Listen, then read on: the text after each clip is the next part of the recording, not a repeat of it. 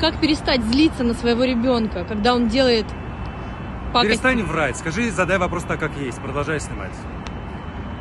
Как? Да, да, да, да, да. Ты злишься на сына? Да. Перестань на него злиться, и он начнет себя вести гораздо лучше. Прям поверь, это работает. Любые человеческие взаимоотношения, особенно любовь, особенно материнство и ребенок, это улица с двусторонним движением. Что вы ребенку несете, то и получаете взамен. Даже если он накосячил, нахулиганил, вас в школу вызвали, это позор, да плевать.